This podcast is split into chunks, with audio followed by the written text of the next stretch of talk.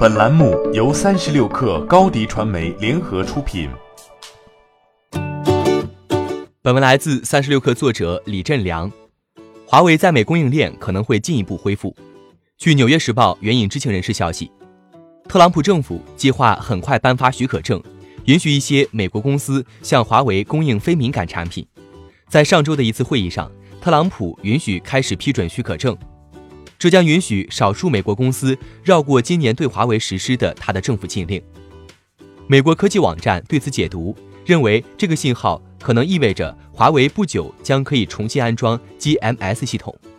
华为最新发布的 Mate 三十系列上未能采用 GMS 安卓系统，与包括 Google Play、YouTube、Gmail 在内谷歌服务及应用无缘。这些应用都是海外市场的高频应用。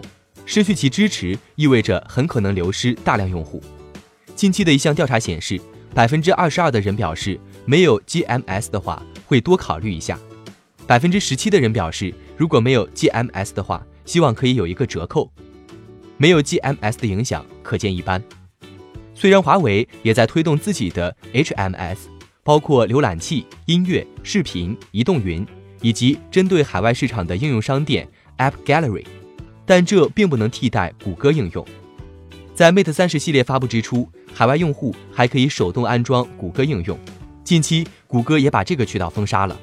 由于没有 GMS 系统，华为 Mate 三十系列在欧洲上市时间相比往年明显延迟。余承东在慕尼黑的发布会上也未宣布明确的上市时间。至今，作为首发市场的欧洲尚不能买到该系列手机。好在 Mate 三十系列的主要市场是在国内。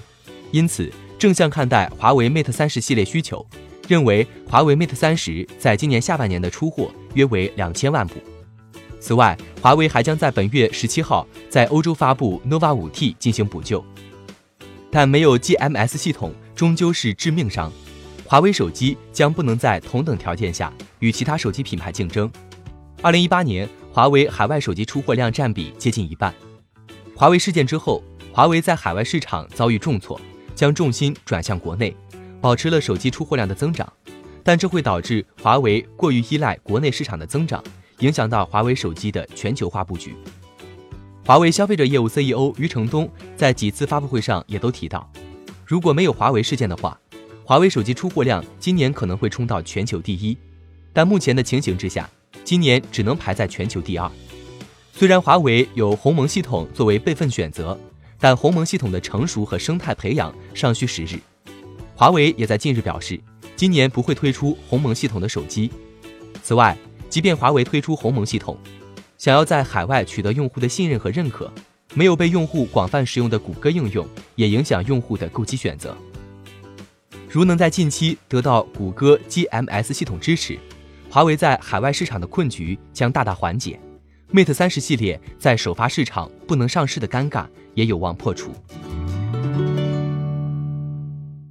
欢迎添加 baby 三十六克 b a b y 三六 k r 加入克星学院，每周一封独家商业内参，终身加入学习社群，聊风口谈创业，和上万课友一起成长进化。高迪传媒，我们制造影响力。商务合作，请关注新浪微博高迪传媒。